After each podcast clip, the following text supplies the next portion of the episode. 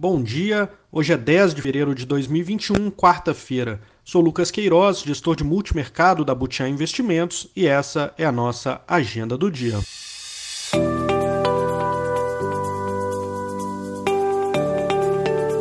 Começando pelo exterior, na agenda hoje, os discursos dos banqueiros centrais na Europa e nos Estados Unidos são os principais triggers para os mercados. A Christine Lagarde fala agora às 10 horas, às 14 o Bailey fala na Inglaterra e às 16 o discurso mais esperado é do Jerome Powell.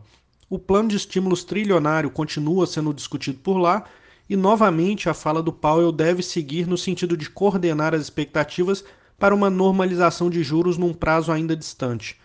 Por lá também será divulgada a inflação ao consumidor de janeiro, com expectativa de que o núcleo tenha variado cerca de 1,5% em relação ao mesmo período do ano anterior.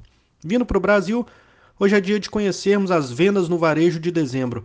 IBGE divulga às 9 horas e o consenso está em uma queda de 0,5% no comparativo contra novembro. Além disso, a pauta política continua.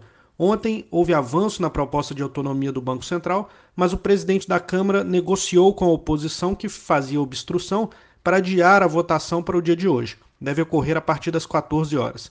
O Senado, que estava em luto ontem pela morte do senador José Maranhão e não registrou sessão, volta a funcionar hoje. No geral, há expectativa pela instalação da comissão mista de orçamento. Os jornais hoje retratam um cenário não tão fácil aí para o lado fiscal. Há pressão do Congresso pela volta do auxílio, mesmo antes de qualquer compensação do lado das despesas. A incerteza ao longo dos próximos dias deve gerar volatilidade nos mercados por aqui. Indo para os mercados, o otimismo global parece perdurar. O S&P sobe 0,33 e o Nasdaq 0,45 nos Estados Unidos. Os índices europeus operam com valorização média de 0,10.